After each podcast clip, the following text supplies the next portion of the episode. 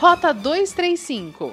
Gramado aparece com a coloração laranja no mapa do coronavírus do Rio Grande do Sul, o que significa risco médio de contágio.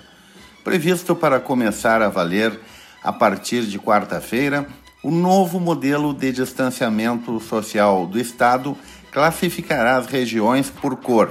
São quatro colorações representadas por bandeiras amarela, laranja, vermelha e preta, conforme o grau de risco ao coronavírus.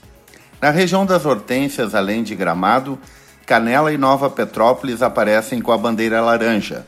Já São Francisco de Paula tem a cor amarela, que significa risco médio-baixo, ou seja, tem menos possibilidade de contágio. Morreu uma das três pessoas testadas para o Covid-19 que estavam aguardando resultados em Gramado.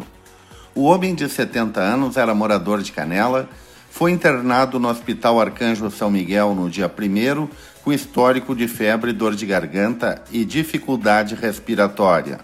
O óbito ocorreu no sábado. Conforme o protocolo do Ministério da Saúde, uma amostra foi coletada e enviada na manhã de sábado para o Laboratório Central do Estado. O Sicredi Pioneira obteve um lucro de 8,9 milhões de reais em suas operações em Gramado durante o ano de 2019. De acordo com o balanço da cooperativa, o resultado na agência do centro foi de 8,1 milhões, enquanto a do bairro Várzea Grande registrava um lucro de 81 mil reais. No dia 31 de dezembro de 2019, o Sicredi possuía um total de 213 milhões e meio em recursos administrados em Gramado e 82,2 milhões em operações de crédito. Em reunião realizada na manhã da última quinta-feira, prefeitos e vice-prefeitos da Associação dos Municípios da Serra Gaúcha definiram algumas ações que podem ser adotadas em comum. Uma delas é a possível abertura da hotelaria e dos parques a partir do próximo dia 8 em Gramado, Canela e São Francisco de Paula.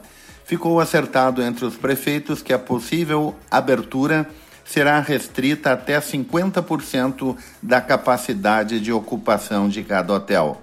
Em Nova Petrópolis, no entanto, a hotelaria já está funcionando desde o dia 1 de maio. Rota 235 é o podcast da Rádio Hortências. Acompanhe no site radiohortências.com ou siga no Spotify Rota 235.